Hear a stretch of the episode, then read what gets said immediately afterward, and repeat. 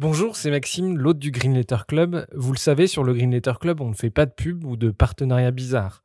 Bref, on est 100% indépendant. Et pour le rester, on a besoin de vos dons.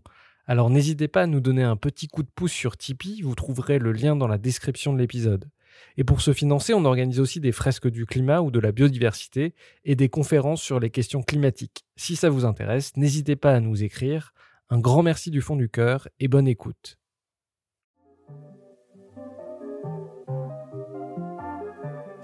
Bienvenue dans le Green Letter Club, la chaîne qui décortique les grands sujets écologiques. Aujourd'hui, nous allons parler du braconnage en Afrique. Lion, rhinocéros ou éléphant, depuis quelques années, le braconnage explose, poussé par la mondialisation des activités criminelles. D'où cette question, le braconnage menace-t-il la grande faune africaine? Pour y répondre, nous recevons Sergio Lopez, président de Wildlife Angel, une ONG qui travaille sur le terrain à la protection de la faune africaine. Bonjour Sergio. Bonjour. Alors tu as fondé l'association Wildlife Angel qui lutte contre le braconnage euh, en Afrique. Euh, est-ce que tu peux nous présenter euh, l'association? Est-ce que tu peux nous présenter vos actions? Aujourd'hui, qu'est-ce que Wildlife Angels et qu'est-ce que vous faites concrètement? Très bien. Donc c'est une, association donc, qu'on appelle une organisation opérationnelle qui a été créée en 2015, que j'ai créée en 2015. tout simplement, sa mission est la protection de la faune sauvage africaine en grand danger d'extinction. Et pour ce faire, nous avons choisi différents leviers d'action. Et le levier principal, ça a été d'être en première ligne aux côtés des rangers. Donc, pas de blabla, des résultats, il est important chez nous. D'être sur le terrain aux côtés des rangers face à l'adversité. Ça, c'était important parce que je m'étais rendu compte euh, de nombreuses années avant la création de Wildlife, je, suivais l'évolution euh, de la faune sauvage. Malheureusement, donc euh, l'effondrement des populations de cette faune africaine qui nous a tant fait rêver et qui nous fait toujours rêver. Et je me suis dit, là, il faut faire quelque chose. Il faut essayer de mettre en place des mesures pour lutter contre cet effondrement. Et donc, quand nous avons créé en 2015 Wildlife Angel, donc l'objectif, c'était véritablement de ne pas faire de plaidoyer, de ne pas faire de grands discours, mais d'être des acteurs du changement sur le terrain. Donc, pour ce faire, la seule force présente pour euh, protéger la faune sauvage, ce sont les rangers, les éco-gardes qui euh, travaillent dans les parcs nationaux et les réserves euh, pour le bien-être de la faune. Et donc, on s'est dit, ces gens-là, et ce n'est pas du tout une critique, c'était un constat à l'époque, hein, manque d'efficacité par rapport à une menace qui devient de plus en plus présente et pressante. Et il faut, il faut les aider, il faut les renforcer. Toi, tu as un profil un peu particulier, euh, tu es militaire et dans le milieu des ONG, il y a assez peu de militaires. Comment euh, tu es passé de, de l'armée à justement la création de cette association? Alors déjà, pour remettre les choses dans le contexte, je n'ai pas une, une, longue expérience comme certains donc, euh, me l'accordent militaire, donc c'est vrai que j'ai fait un passage, mais qui n'est pas un très long passage, mais ça m'a donné certaines valeurs euh, très importantes aujourd'hui. Et ensuite, j'ai quand même une, grosse expérience pendant de, plusieurs, même de, quelques décennies de l'Afrique, hors contexte militaire, dans un contexte civil, euh, plus particulièrement soit dans une partie protection de personnes, mais également d'accompagnement de, touristes à la découverte et de la faune et, des populations euh, premières. Donc ce qui fait que la transition a été effectivement relativement douce dans la mesure où j'ai passé énormément de temps sur le terrain à travailler avec les acteurs locaux, les populations, donc, euh, les populations locales, et également à la découverte des animaux. Donc si vous voulez, la transition avec euh, le monde des ONG s'est faite en douceur et il n'y a pas eu cette rupture donc, que sur laquelle d'aucuns pourraient s'inquiéter quand on passait d'un statut euh, militaire à un statut ONG. On va brosser un, tableau un peu, un peu, général. Quelle est la situation de la faune en Afrique? Est-ce qu'il y a une pression grandissante qui s'est accélérée euh, depuis 20, 30, 50 ans? Alors je n'aurai qu'un seul mot pour caractériser cet événement, c'est gravissime. La situation donc est gravissime. on parle aujourd'hui beaucoup d'extinction de, des populations, etc. pour être tout à fait objectif et clair, euh, on ne peut parler aujourd'hui, moi quand j'entends euh, des personnes qui nous parlent d'extinction d'espèces euh, de mammifères en Afrique aujourd'hui, il n'y en a quasiment pas. Ça ne veut pas dire que la solution, donc tout va bien, loin de là. Par contre, il y a un effondrement des populations qui peut amener à court moyen terme à l'extinction de certaines espèces. Ça, oui. Donc je préfère qu'on parle, alors on peut effectivement alerter la population en disant attention, danger d'extinction, oui, mais on ne recense quasiment aucune extinction aujourd'hui, mais on parle d'effondrement majeur des populations des espèces sauvages. qu'il s'agisse des éléphants euh, de savane, du désert, qu'il s'agisse des rhinocéros blancs et noirs, et qu'il s'agisse des faunes et des grands singes, aujourd'hui, on est dans une situation quasi catastrophique, et ce, sur l'ensemble du continent africain, quelles que soient les régions concernées. Justement, on va entrer dans le détail euh, espèce par espèce. Euh, on va commencer par les éléphants. Quelle est la situation des éléphants? Où est-ce qu'ils sont braconnés? Quelle est l'évolution des populations d'éléphants ces dernières années? J'aimerais commencer par, par une petite anecdote qui est, révélatrice de la situation et de l'évolution surtout, de, on parlait d'effondrement tout à l'heure, de l'effondrement des populations d'éléphants. Savez-vous pourquoi on appelle ce pays d'Afrique de l'Ouest la Côte d'Ivoire? Tout simplement parce que les premiers explorateurs qui, qui ont croisé au large donc, euh, des côtes ivoiriennes étaient surpris de voir donc briller des, des centaines d'objets à l'horizon. Et en fait, ces objets qui brillaient, c'était tout simplement les défenses des éléphants qui étaient sur le pays à l'époque. On les comptait par centaines de milliers, si ce n'est par millions. Aujourd'hui, on pourrait avancer le chiffre de moins de 100, je dis bien moins de 100 éléphants en Côte d'Ivoire, et principalement dans le parc de la Comoé au nord-est du pays. Ce qui veut dire que l'Afrique de l'Ouest, l'Afrique du Centre, donc, ont subi des effondrements monumentaux de population d'éléphants. Il y a aujourd'hui donc au Kenya et en Tanzanie une certaine résistance qui permet de... Alors on a effectivement perdu un très grand nombre en Tanzanie d'éléphants, mais on va dire qu'aujourd'hui c'est relativement sous contrôle, sans non plus euh, se glorifier des résultats. En Afrique australe, et c'est là le côté pervers de certains médias, parce que je le vois parfois dans certains articles, ça va beaucoup mieux au niveau des populations d'éléphants. Au Botswana et ainsi que dans d'autres pays du Sud, euh, les populations ont tendance à remonter attention à ce genre d'affirmation. Euh, ce qui peut être vrai pour un pays, le Botswana, euh, ne l'est pas du tout pour les autres pays. Donc aujourd'hui, ce que je peux vous dire, c'est qu'avec 400 000 éléphants d'Afrique sur le continent, on est vraiment en situation très difficile. N'oublions pas qu'une femelle éléphante euh, a une période de gestation de pratiquement deux ans et elle allait son nouveau-né pendant trois ans. Donc ce qui veut dire qu'une éléphante d'Afrique ne peut enfanter, ne peut produire d'éléphanto que au minimum tous les 5 ans. Et au rythme de la disparition de l'espèce éléphant d'Afrique aujourd'hui, qu'il s'agit d'ailleurs d'éléphant de savane ou de forêt, qui est une sous-espèce, euh, grosso modo, de l'éléphant de, euh, de, savane, on se rend compte que en termes de pyramide des âges, ça devient catastrophique. Et les projections que nous faisons sur les 10, 20, 30, 50 prochaines années euh, sont relativement donc graves.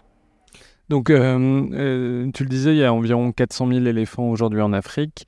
Euh, moi, les, les, chiffres que j'avais lus, c'est on décime 20 à 30 000 éléphants par an. C'est l'ordre de grandeur qui est le bon? Oui, absolument. C'est l'ordre de grandeur qui est donné aujourd'hui.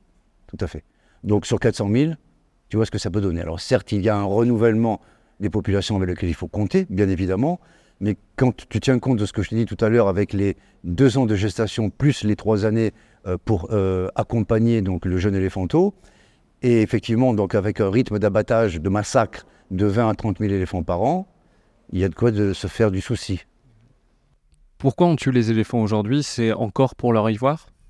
Principalement, effectivement, c'est pour l'ivoire, principalement. Après, il y a un autre type d'abattage qui existe, qu'on appelle le braconnage de représailles, mais celui-là, il est infime, mais on en parle parce que souvent, dans les reportages télévisés, on met le focus là-dessus ça ne concerne que peut-être 5% des populations. Mais braconnage de représailles, c'est quoi? Braconnage de représailles, c'est tout simplement, on va prendre deux exemples concrets. On a un peul donc, euh, en Afrique de l'Ouest qui a un troupeau de, de, de, de 15, euh, d'une quinzaine de, chèvres. Il passe près d'un parc national. Il y a des lions à proximité. Les lions donc voient des, euh, des chèvres, voire des, des vaches. Donc, a priori, ce n'est pas un gibier très dangereux pour eux. Donc ils vont attaquer le, troupeau et bien évidemment donc le berger perdant régulièrement donc euh, son cheptel à un moment donné donc va mettre en place des actions de représailles contre les lions. On a la même chose ailleurs avec les chimpanzés, avec les éléphants également donc qui viennent piller des greniers à mille et à un moment donné bah, les, agriculteurs donc en ont marre, ils vont piéger, ils vont abattre l'éléphant par représailles. Mais ça c'est beaucoup décrit aujourd'hui donc dans les médias, on en parle beaucoup parce qu'il y a plein d'histoires à raconter mais c'est 5% des prélèvements. Aujourd'hui, l'éléphant est braconné pour l'ivoire. Et où est-ce qu'elle va, l'ivoire? C'est quoi les, marchés, les débouchés? Oui, l'ivoire donc part sur des marchés du Moyen-Orient et ensuite c'est dispatché. Alors ça reste une partie au Moyen-Orient et c'est dispatché également dans le sud-est asiatique. Si on continue, on reviendra sur le profil des, braconniers tout à l'heure. Les rhinocéros, euh, quelle est la situation des rhinocéros? C'est des populations qui sont très faibles, qui sont vulnérables? Alors, si on reprend les statistiques données par l'UICN, l'Union internationale de conservation de la nature, donc on segmente bien les populations entre, en Afrique tout du moins, hein, entre l'éléphant, le, rhinocéros blanc et le rhinocéros noir.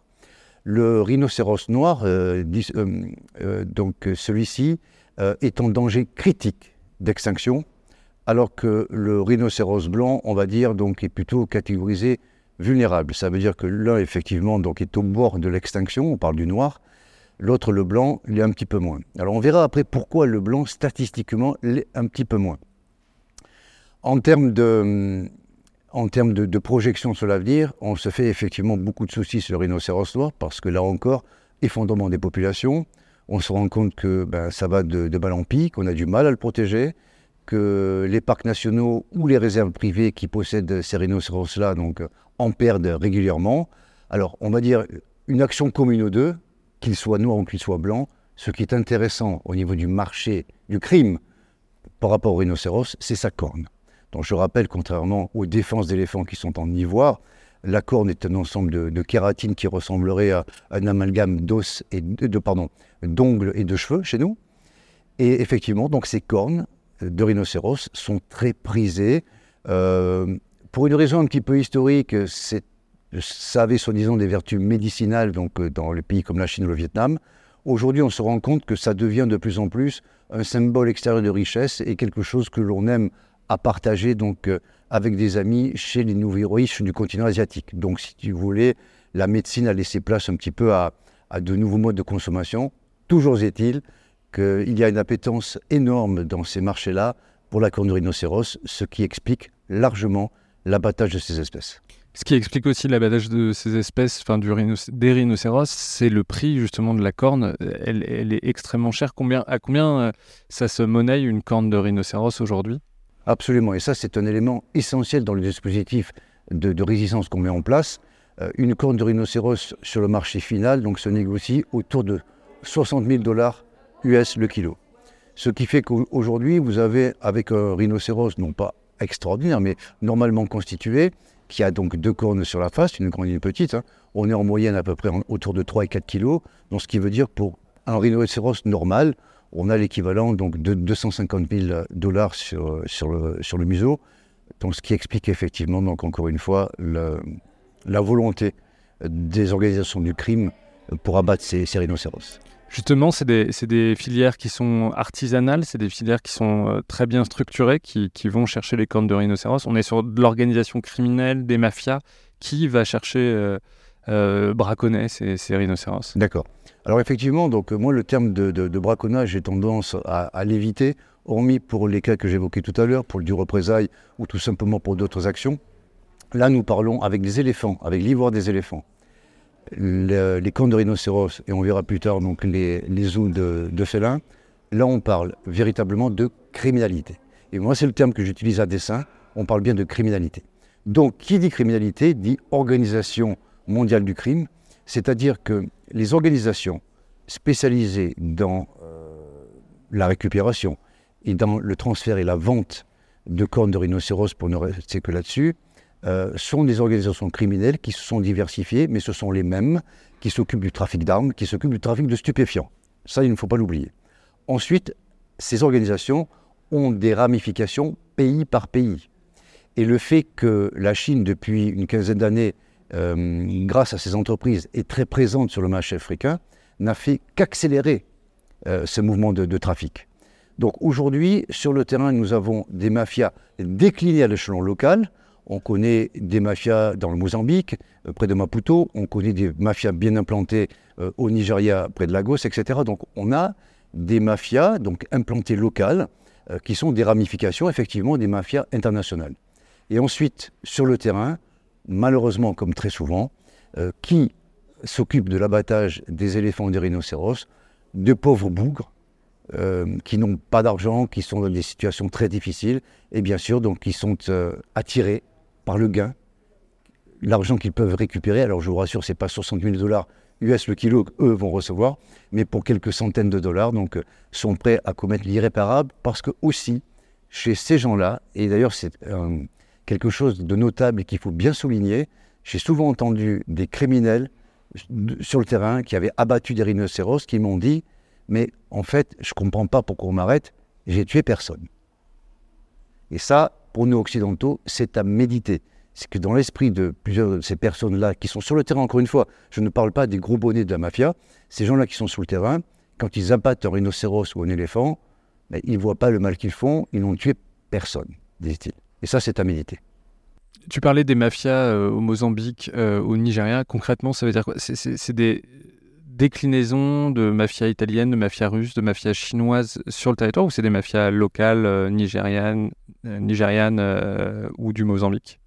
Bah, On va dire on a un petit peu les, deux formes. Parfois, donc sur la, partie, à l'est de l'Afrique, hein, sur la partie donc de l'océan Indien, là, on a très souvent des ramifications euh, des groupes, euh, des gangs de criminels donc asiatiques qui se sont implantés sur ces zones-là.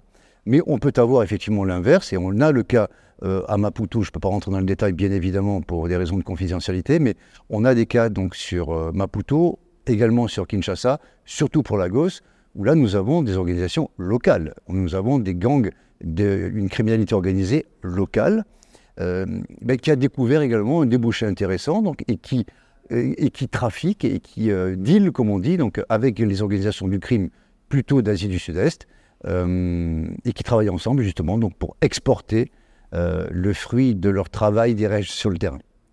Alors si, on continue dans les animaux qui sont braconnés, même si j'ai noté que tu n'utilisais pas forcément ce, terme-là, il y a les félins, autant les éléphants, les rhinocéros, je pense que beaucoup de gens ont, ont à l'esprit que c'est des animaux qui sont très braconnés. Les félins, euh, qu'est-ce qu'on va euh, chercher chez les félins? Euh, C'est vrai que ça paraît plus surprenant.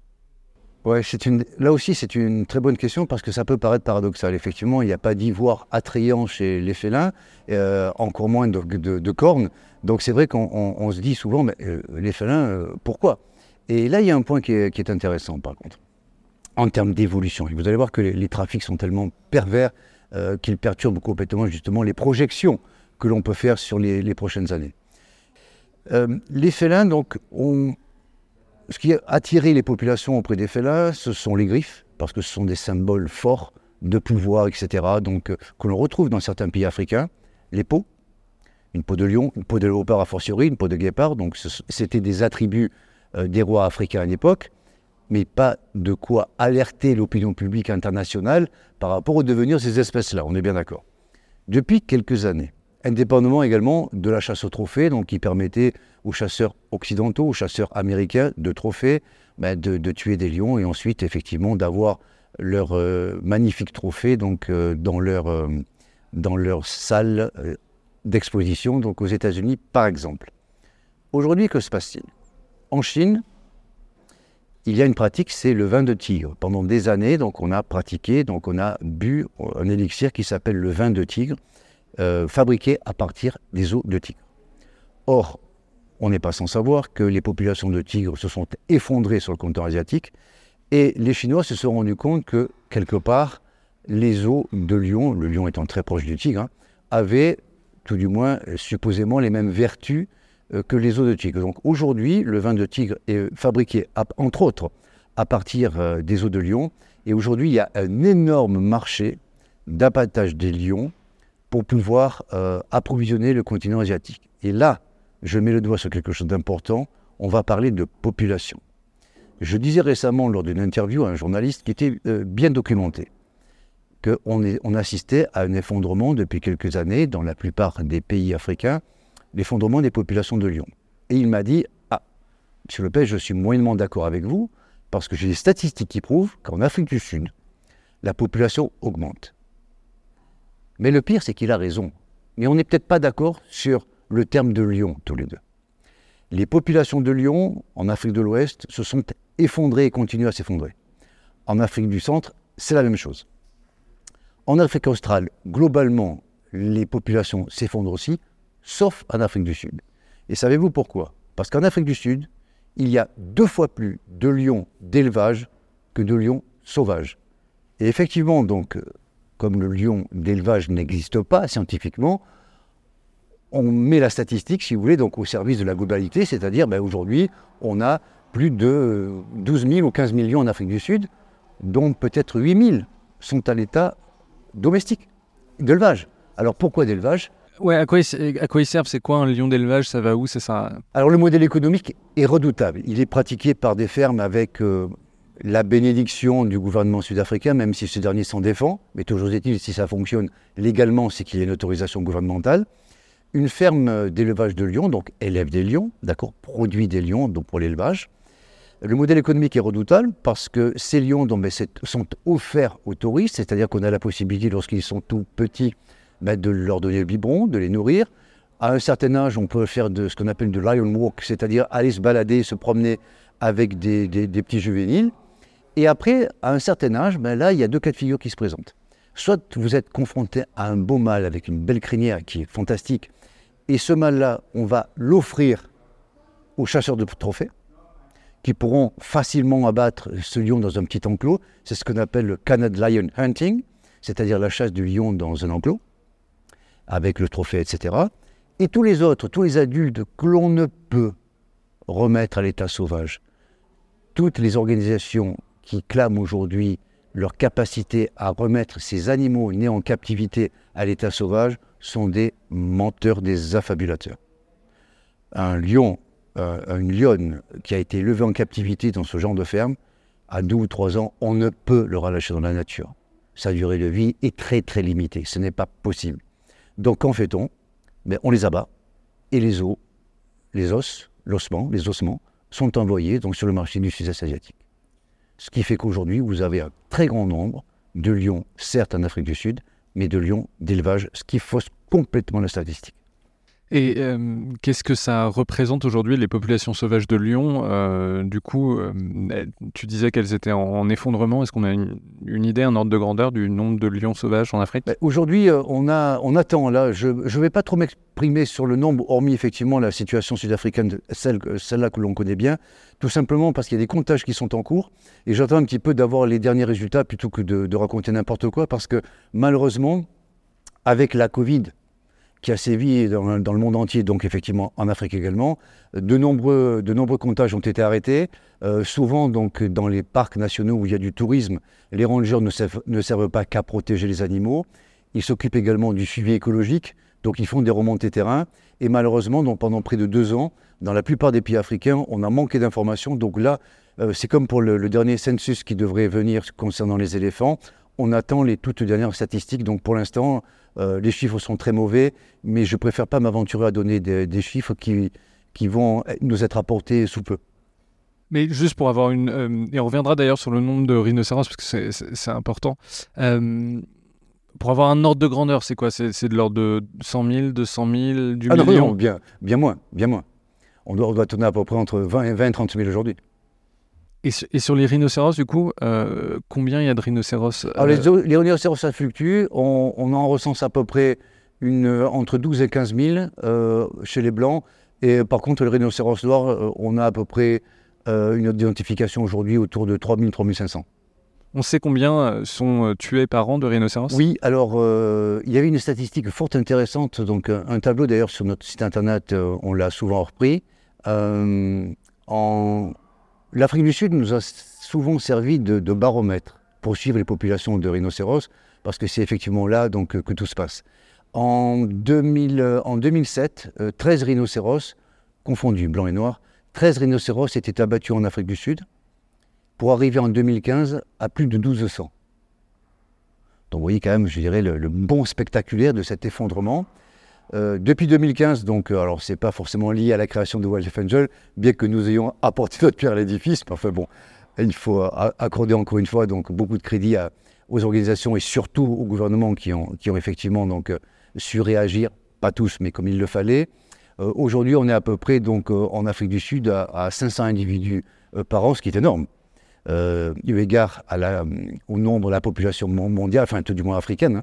mais malgré tout, donc heureusement, on a su quand même, je dirais, euh, bloquer euh, les, tentatives d'abattage et de braconnage.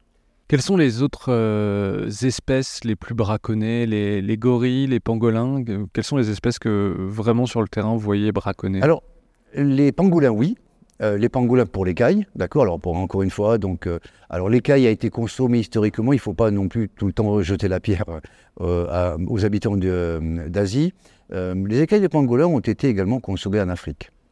Les, les, écailles de pangolins ont été utilisées également donc, pour certaines supposé vertu thérapeutique également pour en faire des instruments de musique. Bref, donc euh, les écailles ont été utilisées, mais encore une fois, euh, l'utilisation africaine des écailles de pangolin ne justifie pas l'effondrement des populations. Euh, en revanche, la consommation des écailles donc, par les habitants du sud-est asiatique, oui. Donc les pangolins, malheureusement, donc, paient également un lourd tribut aux actes de criminalité phonique. Après, il y a des, des animaux dont il faut se méfier et principalement les hippopotames. Aujourd'hui, l'hippopotame, les populations d'hippopotames relativement donc se portent bien, d'accord euh, Avec un bémol toutefois, euh, compte tenu de la pression du réchauffement climatique. Les experts avec lesquels je, discutais récemment, les scientifiques, me disaient qu'ils ont peur pour l'évolution de, l'hippopotame dans les 10, 15, 20, 30 ans à venir, euh, non pas que par acte de criminalité, j'y reviendrai, mais aussi par rapport, bah, je dirais, donc, à l'extension euh, des territoires chauds, on va perdre des mares, on va perdre des rivières.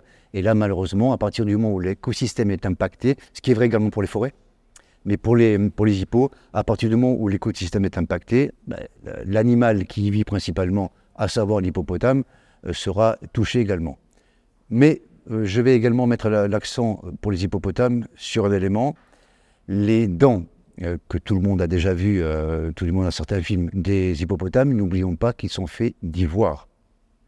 Et que les populations d'éléphants donc euh, s'effondrant, on s'est déjà rendu compte qu'il y avait des abattages en Tanzanie, un petit peu au Kenya, au Nord-Kenya, des abattages d'hippopotames pour l'ivoire. Donc là aussi, il faut tirer la sonnette d'alarme. Ce n'est pas le cas aujourd'hui. L'ivoire est de moins de qualité.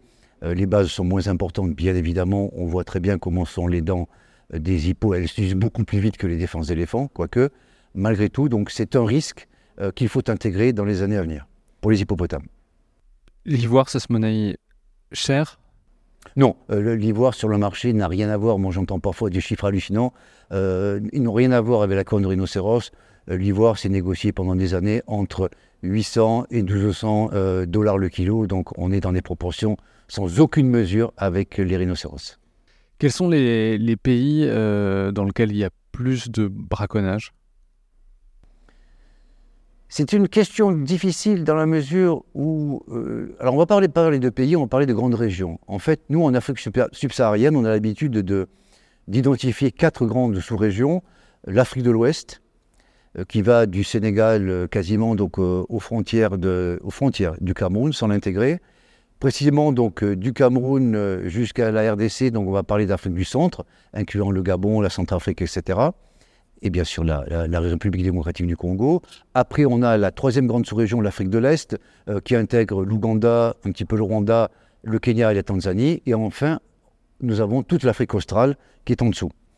on est obligé de, répondre à votre question par sous-région, sinon c'est relativement complexe. En Afrique de l'Ouest, il ne reste plus grand-chose. Il y a encore un grand parc national qui est le parc W, qui est un transfrontalier entre le Niger, le Burkina Faso et le Bénin. Malheureusement, pour d'autres raisons beaucoup plus complexes, et là on entre dans la géopolitique, à cause de, l'expansion euh, du terrorisme dans ces régions, ce sont des parcs qui ont été envahis par les djihadistes et il n'est plus possible de protéger les animaux qui sont à l'intérieur. On n'a même plus aucun retour d'informations sur l'évolution des populations. Donc l'Afrique de l'Ouest, en ce moment, donc, on, vit des situations gravissimes euh, sur euh, les populations animales. En Afrique du Centre, ben, c'est un petit peu la même chose. Donc, euh, à cause de, de, ces guerres, à cause des opérations donc, de terrorisme qui ont frappé durement le Tchad, le Nord Cameroun et la Centrafrique, là encore, on manque d'informations, on a des effondrements, on a des parcs qui ne sont plus protégés parce que trop dangereux pour les rangers les rangers n'ont plus que des criminels en face, ils ont également des terroristes. Donc c'est plus la même chose. Juste là-dessus, euh, ce que je, lisais des choses sur votre site et, je voyais qu'il y avait le financement des mafias, des organisations criminelles par l'Ivoire, les cordes de rhinocéros, les, les, eaux de Lyon, mais ça sert aussi à financer, enfin certains groupes terroristes se financent par ce biais-là. Complètement, c'est l'étape ultime. Nous avons fait une typologie chez Wildlife qui recense un petit peu euh, les, dans les, comment les actions euh, négatives contre la faune, euh, qui va donc du simple acte de, de, chasse, on va dire traditionnel par des, par des tribus autochtones, jusqu'à certains modèles très, très évolués, très dangereux pour la faune. Et ce qu'on est en train d'évoquer en fait partie. au-dessus, pour moi, dans le classement, au-dessus de la criminalité par les mafias internationales, il y a la criminalité dite terroriste. C'est-à-dire que euh, les terroristes, tout du moins les organisations terroristes, ont bien compris l'intérêt qu'il y avait d'une part à se mettre dans les parcs nationaux parce qu'ils ont un couvert végétal euh, très important pour, pour eux, enfin pour elles, ces organisations euh, djihadistes. Et deuxième point, ça leur permet effectivement de se financer. Vous avez un groupe qui est fort connu, donc, qui s'appelle les Janjaweed. ce sont des, Soudanais qui, pendant des années, donc, et continuent d'ailleurs à le faire, ont parcouru donc le nord de la Centrafrique, l'est du Cameroun, le Tchad, et qui sont entrés dans les parcs nationaux, ont abattu des animaux. Moi, je me souviens très bien en 2012 euh, de l'abattage de plus de 300-400 éléphants par les Janjaweed dans un parc qui s'appelle la Mubanjida, au nord-est du Cameroun, tout simplement pour récupérer l'ivoire et ensuite aller le, vendre sur les marchés, les marchés du Moyen-Orient et pour financer leurs actions, pour acheter du matériel, etc. On a le cas avec des groupes rebelles en Centrafrique, pardon, en République démocratique du Congo, euh, qui s'en prennent aux rangers, qui récupèrent, etc. Bref, on a des mouvements terroristes aujourd'hui, alors tous non, bien évidemment, n'exagérons pas, mais certains mouvements terroristes en Afrique euh, se servent effectivement donc du trafic de faune sauvage pour euh, investir dans l'achat de leur armement. Du coup, digression terminée, est-ce que tu peux reprendre sur, euh, on parlait des régions euh, les plus touchées par, euh, par le braconnage? Voilà, donc alors effectivement, l'Afrique centrale, entre autres à cause de ça, donc, est touchée énormément. En Afrique de l'Est, ben là, on a effectivement, donc, on a été très touché par le braconnage parce que Kenya et Tanzanie sont deux pays absolument fabuleux, mais l'Ouganda également, qui ont, attiré donc, les criminels de, de tous ordres. Et on n'est pas très loin de certains pays où il est beaucoup plus facile d'exporter euh, L'Afrique de l'Est, comme son nom l'indique, est à l'est du continent, donc euh, borde l'océan Indien, et c'est beaucoup plus facile pour les expéditions pour faire partir ça euh, sur d'autres latitudes. Après, il y a effectivement donc l'Afrique de hum, l'Afrique australe. Alors là, ça dépend des pays. Il y a des pays qui ont perdu une énorme quantité de, faune sauvage. Je pense à l'Angola, je pense au Mozambique, je passe au Zimbabwe. Après, il y a des pays qui font de la résistance, comme la Namibie, comme le Botswana, l'Afrique du Sud également, où ils ont pris conscience du potentiel de leur patrimoine phonique pour le tourisme, ils ont mis en place des actions donc, qui permettent quelque part d'endiguer le, le, massacre de masse avec des résultats euh, plus ou moins différents d'un pays à l'autre. Est-ce que tu peux nous expliquer comment se, se, passe le braconnage, comment travaillent les, braconniers? Moi, il y a quelque chose qui m'a énormément frappé en, préparant l'interview, c'est que j'ai vu des infographies euh, euh, qui mentionnaient l'équipement utilisé par les braconniers, des, lunettes, euh, nocturnes, des lance-grenades, des hélicoptères. J'ai vu ça. Alors, est-ce que tu peux nous dire à quoi ressemble aujourd'hui le braconnage? Est-ce que c'est beaucoup un braconnage artisanal ou ça s'est vraiment professionnalisé avec la criminalisation? Alors, la description euh, des, équipements, des, savoir-faire des braconniers, je préfère dire des criminels, euh, dépend effectivement donc euh, des animaux ciblés et également des pays dans lesquels nous intervenons. si on parle encore une fois de, par exemple, de l'Afrique du Centre ou de certains pays d'Afrique de l'Ouest, on a encore un braconnage, et j'utilise le terme à dessein, plutôt artisanal, où on va attaquer donc quelques animaux essentiellement pour la viande, euh, qu'on va commercialiser sur les marchés. Donc on est dans de la criminalité, mais je dirais plus d'ordre euh, commercial, où on va vendre de la viande de brousse.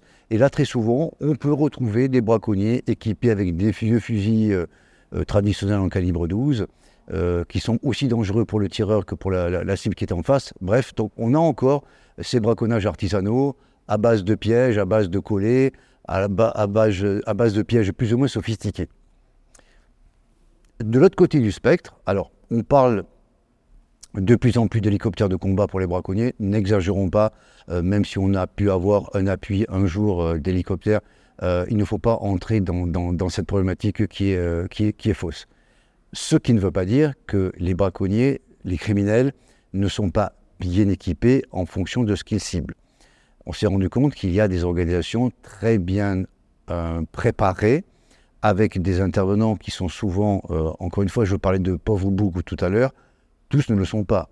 Nous avons par exemple en RDC, nous avons également donc au Zimbabwe, je pense ces deux pays-là, donc à dessein, euh, des anciens rebelles, des anciens militaires qui se sont reconvertis dans la criminalité. Ce qui veut dire que ces gens-là savent utiliser des armes, savent faire la différence au niveau de l'armement et sont des, euh, des pisteurs redoutables. Ce qui veut dire que si en plus, et ce qui est le cas, ils sont équipés de matériel performant par les, par les organisations criminelles, euh, ça devient très compliqué pour les rangers, aussi bien formés, aussi bien équipés soient-ils, de les intercepter. C'est vrai qu'aujourd'hui, certains utilisent des lunettes à vision nocturne, euh, peu de vision thermique, mais c'est déjà arrivé. Euh, ça communique par des radios cryptées. le GPS n'a plus aucun souci pour eux.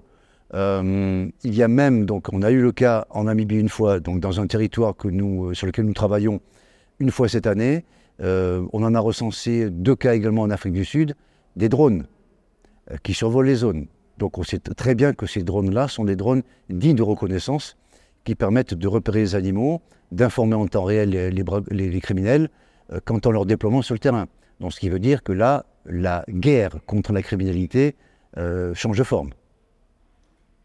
Comment vous intervenez, vous est-ce que tu peux nous décrire euh, comment se passe une intervention, comment vous repérez les braconniers, comment vous repérez les bêtes qui sont braconnées, comment ça se passe une intervention euh, de ranger à l'encontre euh, de braconniers? Alors déjà, soyons clairs, quand on parle d'intervention, nous sommes d'accord, ce sont les rangers africains avec lesquels nous travaillons qui interviennent, d'accord? Le personnel de Wildlife Angel donc, est un appui, fait de la formation, fait du coaching, de l'accompagnement sur le terrain, mais euh, nous n'avons aucune, et là j'insiste lourdement là-dessus, nous n'avons aucune légitimité à intervenir, à courir après les criminels, voire à les arrêter. D'accord? Euh, Nous ne sommes pas autorisés à cela et c'est tout à fait normal. C'est la raison pour laquelle nous sommes en première ligne aux côtés des rangers parce que ce sont eux qui font, qui font le travail. Alors, comment ça se passe? Euh, On est en train de déployer, et c'est de plus en plus vrai depuis 2023, énormément d'opérations de, surveillance et de détection. Euh, autant jusqu'en 2022, on était en appui des rangers, on les formait, on les accompagnait. Maintenant, on met l'accent beaucoup plus auprès de Wildlife Angel euh, sur la partie euh, détection. Ce qui veut dire que le matériel se complexifie. Nous utilisons de nombreuses caméras. Nous utilisons également ce qu'on appelle des cam traps, des, des caméras donc, à détecteur infrarouge que nous disséminons dans la brousse. Euh, nous avons des drones de surveillance donc, qui patrouillent, bien sûr les patrouilles traditionnelles, parce qu'on n'évitera jamais les patrouilles euh, traditionnelles de rangers sur le terrain, ça c'est clair. Et on a ce qu'on appelle de plus en plus on la mise en place de postes d'observation furtifs euh, que nous changeons donc régulièrement, dans lesquels de nuit il y a des opérateurs des rangers, mais également des opérateurs de Wildlife Angel qui font de la surveillance active avec euh, très souvent du matériel thermique, de vision thermique, euh, pour détecter euh, des mouvements, des, hum, des, intrusions potentielles, voire des survols de drones de la part des criminels. Donc on a décidé effectivement de, mettre vraiment le paquet sur la, sur la détection, parce qu'une fois que l'animal est abattu, c'est bien de courir après les criminels, c'est bien de les intercepter, mais l'animal est abattu, il est mort par terre. D'accord? Donc nous, nous avons décidé d'être beaucoup plus proactif, d'être en amont et d'éviter que l'abattage ne se passe. Ça passe par la surveillance et la détection. Euh, est-ce que tu peux décrire euh, précisément du coup une intervention de, rangers? Euh, Qu'est-ce qui se passe en général? Est-ce que c'est les braconniers qui ont été repérés? Est-ce que c'est un cadavre qui a été découvert? Comment ça se passe? Est-ce que les rangers arrivent à arrêter des braconniers? Alors effectivement, donc, euh, par rapport à cette présentation, tous les cas, tous les cas sont possibles. Euh, le premier cas, euh, déjà, avant que ça ne se passe, nous faisons, ça c'est un, choix de Wildlife Angel, beaucoup de ce qu'on appelle les opérations show of force, c'est-à-dire donc démonstration de force. On en fait de plus en plus pour mettre en place la dissuasion. Parce que, encore une fois, nous partons du principe que sur le terrain, face à nous, les individus, les criminels qui sont sur le terrain, ne sont pas forcément ces fameux criminels dont on parlait tout à l'heure, les, têtes de trafic. Ce sont bien souvent, encore une fois, donc de pauvres gens euh, qui sont là donc ben, tout simplement dans une perspective euh, mercantile pour assurer euh, le devenir de leur famille. Donc il faut dissuader. Et on met en place de plus en plus d'opérations de dissuasion. Quand bien même cette opération de dissuasion ne fonctionne pas, comment va-t-on les détecter? Je vous l'ai dit, ce sont les postes d'observation, etc. Dès lors qu'on détecte une intrusion, voire un passage, on va, les, les spotters, c'est-à-dire les opérateurs de surveillance, n'interviennent pas. Et c'est ce qu'on appelle une Quick Russian Force, une QRF, qui va intervenir, constituée exclusivement de rangers entraînés pour cela, qui va être projetée. En fonction des zones, en fonction des moyens des zones, ça peut être une projection par 4x4, ça peut être également une projection par hélicoptère. Tout dépend des endroits où on se situe, si euh, le parc national ou la réserve a les moyens ou pas, parce que tous les cas de figure existent en Afrique. Ensuite, donc, les rangers sont déployés sur zone. En général, toute unité de, de rangers est accompagné de ce qu'on appelle des scouts, c'est-à-dire des éclaireurs, euh, qui sont avant tout des hommes de la brousse, qui connaissent parfaitement le terrain, qui sont tout à fait capables de pister à vue. Très souvent, ces scouts, ces pisteurs, donc, sont pris parmi les populations autochtones parce qu'ils sont très pointus. Dans certains pays plus modernes, comme l'Afrique du Sud, la Namibie, nous avons également des unités cynophiles, des chiens donc euh, entraînés euh, qui partent à la recherche donc des braconniers. Et donc ça, c'est le cas de la détection. Par contre, parfois, malheureusement, et c'est le cas que j'aimerais éviter le plus possible, le repérage des braconniers se fait par un indicateur auquel on ne pense pas forcément et qui nous aide beaucoup, les vautours. Quand nous avons des vols anormaux de vautours en, en euh, comment dirais-je, en masse, voire des posées de vautours sur des lieux bien précis, on est toujours en situation d'alerte. Ça veut dire que quelque part, un cadavre plus ou moins récent est recensé. Et bien souvent, par rapport à la taille du troupeau, euh, pardon, par rapport à la taille du vol, pas du troupeau, du vol, euh, on est en alerte parce qu'on se dit là, il y a 50 vautours euh, sur cet arbre-là, c'est certainement pas pour une duiker qui fait 20 kg. Donc ça aussi, ça nous, sert de détecteur, mais malheureusement, encore une fois, vous avez bien compris mon positionnement intellectuel, quand, on découvre un animal abattu, c'est bien trop tard. Et c'est quoi la proportion d'intervention sur cadavre ou au contraire de détection des braconniers? Écoutez, aujourd'hui, euh, de par la taille des parcs nationaux, voire des réserves, et compte tenu du nombre relativement faible, euh, on a des Sud-Africains qui sont très pointus en la matière, ont déterminé un nombre de rangers indispensables euh, à l'hectare. Enfin, c'est même pas à l'hectare, c'est pour 100 hectares. D'accord? Et on se rend compte, dans la plupart des parcs nationaux où nous intervenons ou des réserves, nous sommes très très loin de ce minimum. Donc, ce qui veut dire que, basiquement, on sait que nous avons un déficit flagrant d'hommes sur le terrain. C'est la raison pour laquelle on essaie de compenser avec des drones, avec des caméras, etc. Mais encore une fois, tous ces dispositifs ne remplaceront jamais les patrouilles de rangers sur le terrain. Donc, pour répondre à votre question, euh, aujourd'hui, euh, malheureusement, on est plutôt dans une logique à détecter à, plus de 80% des cadavres et après des interventions. Notre objectif, c'était Wildlife Angel, c'est d'inverser ce rapport et grâce à tout ce qu'on met en place, et on aura l'occasion de parler de la Team Spotter après, qui pour nous euh, va être le fer de lance justement dans cette action de déstabilisation des pourcentages, de passer d'un 20-80 à un 80-20, faire en sorte que l'on détecte beaucoup plus en amont que ce que l'on ne fait aujourd'hui.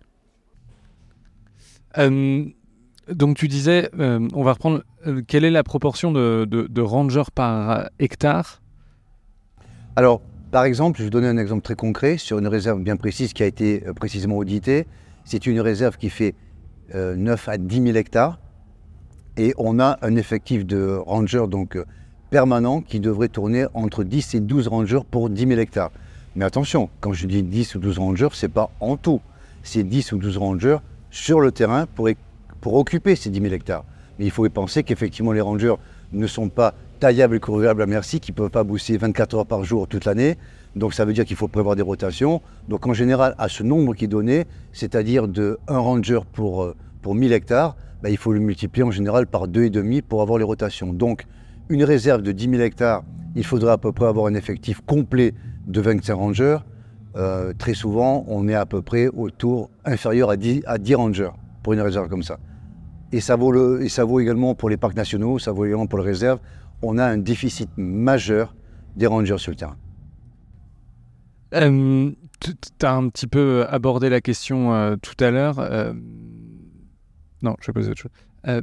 Il y a quelque chose qui est frappant. on ne se rend pas forcément compte, mais quand vous intervenez ou quand les rangers interviennent sur des scènes de crime, en fait, il y a, a toute une. Enfin, c'est une vraie scène de crime. les indices sont, sont, relevés comme sur une scène d'un meurtre euh, pour essayer de, comprendre ce qui s'est passé et qui sont les, braconniers. Tu peux expliquer à quoi ressemble euh, justement euh, la découverte d'un cadavre et cette scène de crime? Oui, ça c'est effectivement une action concrète dont, dont, il faut parler parce que effectivement le, public peut tout à fait comprendre la situation pour l'avoir déjà vécu au travers de, comment dirais-je, de, feuilletons américains qui racontent un petit peu comment euh, les unités spécialisées gèrent les scènes de crime. Nous avons quasiment la même approche, hormis que parfois la finalité diffère quelque part.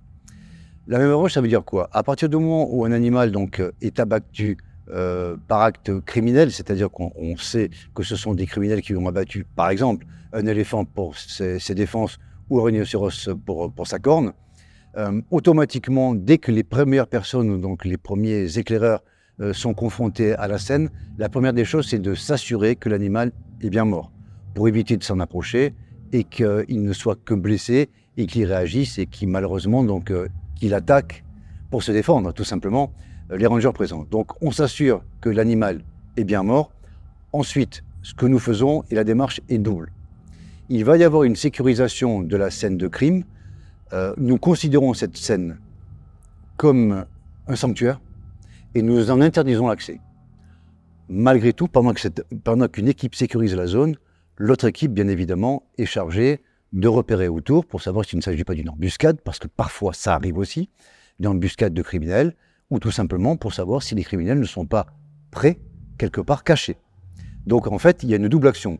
Une action de sécurisation autour de la zone de, de, la zone de crime pour éviter qu'elle ne soit euh, foulée, mais une deuxième action de protection de ces mêmes rangers qui vont travailler sur la scène de crime pour tenter de retrouver les braconniers. Si on se rend compte qu'il n'y a pas de scène d'embuscade et que les, malheureusement les braconniers sont très loin parce que l'animal est mort depuis quelques heures, dans ce cas-là, donc, il y a sécurisation de la scène de crime.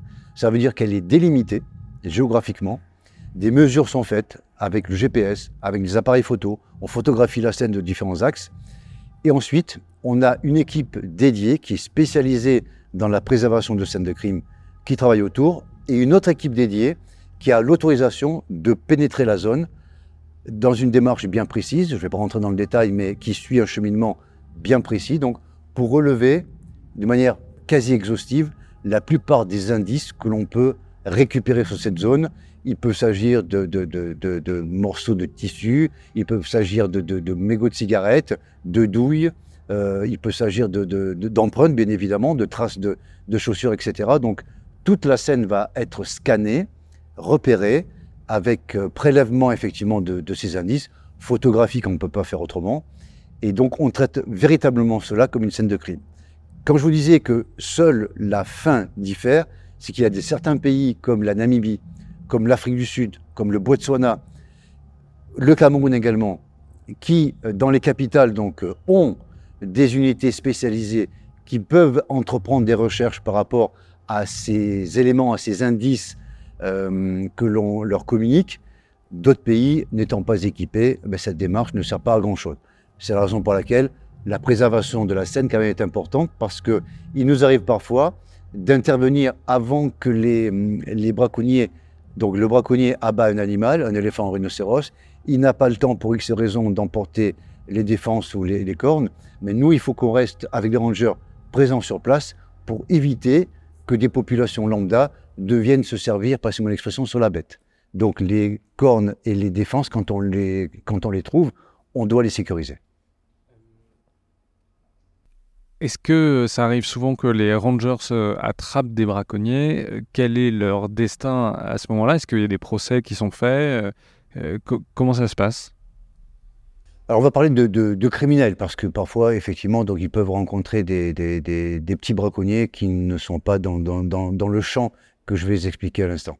Euh, donc les criminels, prenons encore une fois donc euh, un animal, un rhinocéros, parce que là on est dans des cas gravissimes. Un rhinocéros donc qui est abattu, on a la chance malheureusement, donc la malchance d'arriver à prix, mais on a la chance d'intercepter les deux ou trois braconniers qui constituent l'équipe. Donc dans ce cas-là, donc ils sont maintenus en, en détention, c'est-à-dire sous contrôle, avec un respect très important des droits de l'homme. Et ça, c'est une démarche euh, qui est très importante pour nous chez Wildlife Angel. Lors des formations et lors de l'accompagnement que nous avons avec les rangers, on insiste lourdement sur le respect des droits de l'homme. Euh, ce n'est pas parce que les criminels donc euh, s'affranchissent de certains droits en abattant ces espèces-là qu'on ne doit pas les considérer comme étant des êtres humains. Donc là, on insiste lourdement, respect des droits de l'homme, c'est-à-dire que quand on capture le, braconnier, donc ben, déjà, il est mis en situation de, de, euh, de n'être plus capable d'intervenir, il est sécurisé, donc menotté, etc. Et on appelle aussitôt les forces de l'ordre, donc qui seules sont autorisées à l'interroger, euh, à le mettre en prison, etc. Nous n'avons aucun droit là-dessus, même si les rangers sont euh, autorisés à intervenir. Euh, il passe les menottes, il sécurise, et bien évidemment, euh, les braconniers, enfin les criminels, sont placés dans, un lieu sûr, mais qui ne présente pas de danger pour eux. Euh, si nous sommes en pleine brousse, donc on doit leur apporter de l'eau, on doit leur apporter de la nourriture. S'ils doivent passer une nuit en brousse parce qu'on n'a pas le temps de les ramener tout de suite ou la police met un certain temps à venir, mais même chose, donc ils doivent être dans des lieux sécurisés, protégés. Et ce qui est important également, s'il y a eu un échange de coups de feu, on doit apporter une assistance médicale, sanitaire, donc aux, euh, criminels. Et ça aussi, c'est un message important. Alors parfois, donc, euh, certains rangers euh, touchent un petit peu lors des formations quand on leur apprend, lorsque l'on leur impose. Mais lorsque, dans un échange de coups de feu, il y a des rangers qui sont blessés, mais bien évidemment, nous avons des procédures. Nos rangers sont entraînés à se soigner, mais ils sont entraînés également à soigner les criminels même s'ils ont effectivement, donc, s'ils sont coupables d'actes hautement répréhensibles, ce sont des êtres humains et nous devons les soigner. Les rangers doivent les soigner avant, bien sûr, de les remettre aux autorités. Euh, tu parles d'échange de coups de feu, tout à l'heure tu parlais d'embuscade. Euh, à quel point euh, les rangers sont pris pour cible? Est-ce qu'il y a régulièrement des morts sur le terrain? Au niveau mondial, on est à peu près à une statistique de 1000 rangers abattus par an. Je crois que le chiffre est conséquent. Il y a énormément donc de rangers qui perdent leur vie. C'est un métier très risqué, pas du tout valorisé dans les pays en question, euh, très peu rémunéré, à des conditions de travail redoutables. C'est la raison pour laquelle nous manquons de rangers. Parce que mal payés, encore une fois, parce qu'ils ne sont pas entraînés comme il se doit, ils ne sont pas équipés comme il se doit, et surtout ils ne sont pas reconnus par les gouvernements respectifs. Et ça, c'est un point d'honneur, donc je reviendrai le cas échéant euh, que met Wildlife Ranger justement à valoriser le métier. C'est un véritable métier de ranger. Mais malheureusement, on en perd souvent. Alors on en perd aussi par euh, euh, manque de formation, parce que je reviens sur justement les premiers secours tactiques. de nombreux rangers ne sont pas équipés de, kits de premiers secours. ne sont pas entraînés donc pour soigner des blessures par balle avec des hémorragies massives. on en a perdu et on en perd beaucoup de rangers euh, dont les morts auraient été évitables si on avait pratiqué les bons gestes sur le terrain. Bien évidemment, quand euh, parfois on a besoin de 2-3 jours pour transporter un blessé vers un hôpital, on comprend très bien qu'il y a des morts qui ne sont pas malheureusement évitables. Mais souvent, on a été confronté, quand je dis on, ce sont les parcs nationaux, pas nous forcément, mais les parcs nationaux, euh, ont été confrontés à des morts évitables, malheureusement, qui n'ont pas pu être évitées par manque de moyens et par manque de compétences. Euh, ce, chiffre de, de, 1000 morts par an, il est ahurissant. Euh, je suppose que vous avez, vous, sur le terrain, connu des gens qui sont euh, morts en essayant de protéger le vivant? Oui, ça me fait penser d'ailleurs que je tiens à rendre effectivement donc hommage, alors tous les rangers bien évidemment de, sur tous les continents, certes, mais en particulier les rangers africains, puisque c'est avec eux que nous travaillons, et puis Wildlife Angel, on travaille en Afrique exclusivement. Oui, un grand coup de chapeau à ces gens-là, et en particulier donc une pensée pour deux rangers que nous avons perdus donc il y a il y a deux ans de cela, après une, une lourde formation que nous avions effectuée au Niger dans le cadre du Parc W. Nous avions un formateur local parce qu'on s'appuie aussi euh, Wildlife Angel sur des formateurs qui deviennent des formateurs Wildlife Angel mais qui sont des locaux auxquels on transmet des compétences et qui sont tout à fait derrière en capacité mais de déployer la compétence qu'ils ont euh, apprise et de la, de la déployer auprès de, de leurs frères rangers. Euh, nous avons perdu donc euh, un capitaine des, des eaux forêts qui travaillait pour Wildlife Angel ainsi qu'un un ranger qui avait été formé par nous que nous avons perdu donc suite à un accrochage avec des groupes terroristes dans le parc W. Dernière question, euh, comment on fait pour euh, vous aider si on, voilà, on a été sensibilisé par ce que, ce que tu as pu dire, la découverte ou l'approfondissement de cette question, comment on fait pour vous aider?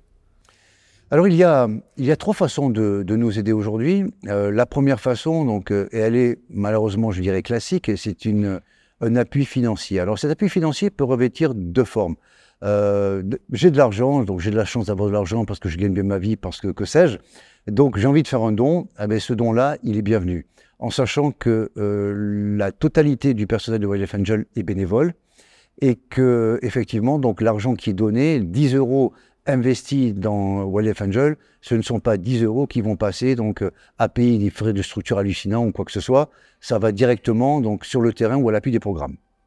La deuxième façon donc euh, financière, je n'ai pas d'argent parce que telle est ma situation.